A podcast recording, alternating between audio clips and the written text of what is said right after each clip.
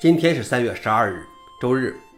本期是银河观察第九百三十八期，我是主持人银河老王。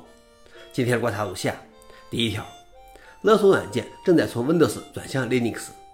最近几周，黑客们一直在对 Linux 企业网络部署 ICFire 勒索软件，这是一个值得注意的转变，因为它曾经是一个只针对 Windows 的恶意软件。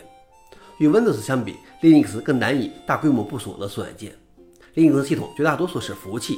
典型的感染载体如网络钓鱼或驱动式下载都不太有效，但基于 Linux 系统在企业环境中经常被用来执行关键任务，因此与典型的 Windows 用户相比，这些系统往往是勒索软件行为者更有价值的目标。消息来源：Dark Reading。老王点评：对于 Linux 来说，即便被勒索，往往损失也比较小，因为起码的备份和替换肯定是有的。第二条是，美国计划制定更多用安全法规。美国白宫正在着手实施该国家第一个全面计划，以监管亚马逊、微软、谷歌和甲骨文等云计算供应商的安全行为。它将要求用供应商核实其用户身份，以防止外国黑客租用美国云服务器的空间。这是实施特朗普政府行政命令中首次提出的想法。上周，美国政府在其国家网络安全战略中警告说，更多的云计算法规即将出台。此外，美国官员对云计算供应商经常向客户加收网络安全保护费用表示失望。既利用了对这些措施的需求，又在公司决定不花费额外费用时留下了安全漏洞。消息来源：Political。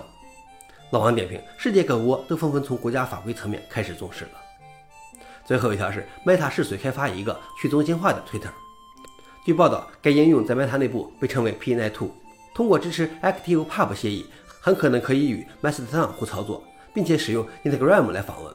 Meta 没有否认此消息，但也没有公开更多细节。除了 Meta 以及 Mastodon 之外，还有很多初创公司也在开发各种去中心化的 Twitter 的替代品。据说自马斯克接管 Twitter 以来，其月度活跃用户下降了约百分之九，但 Twitter 仍有约四点五亿月度活跃用户。消息来源：Register。老王点评：去中心化的 Twitter 并不容易成功。我只是觉得 Twitter 并不会败在这些替代品手里，而是会被自己霍霍死了。以上就是今天的硬核观察。想了解视频的详情，请访问随附链接。谢谢大家。我们明天见。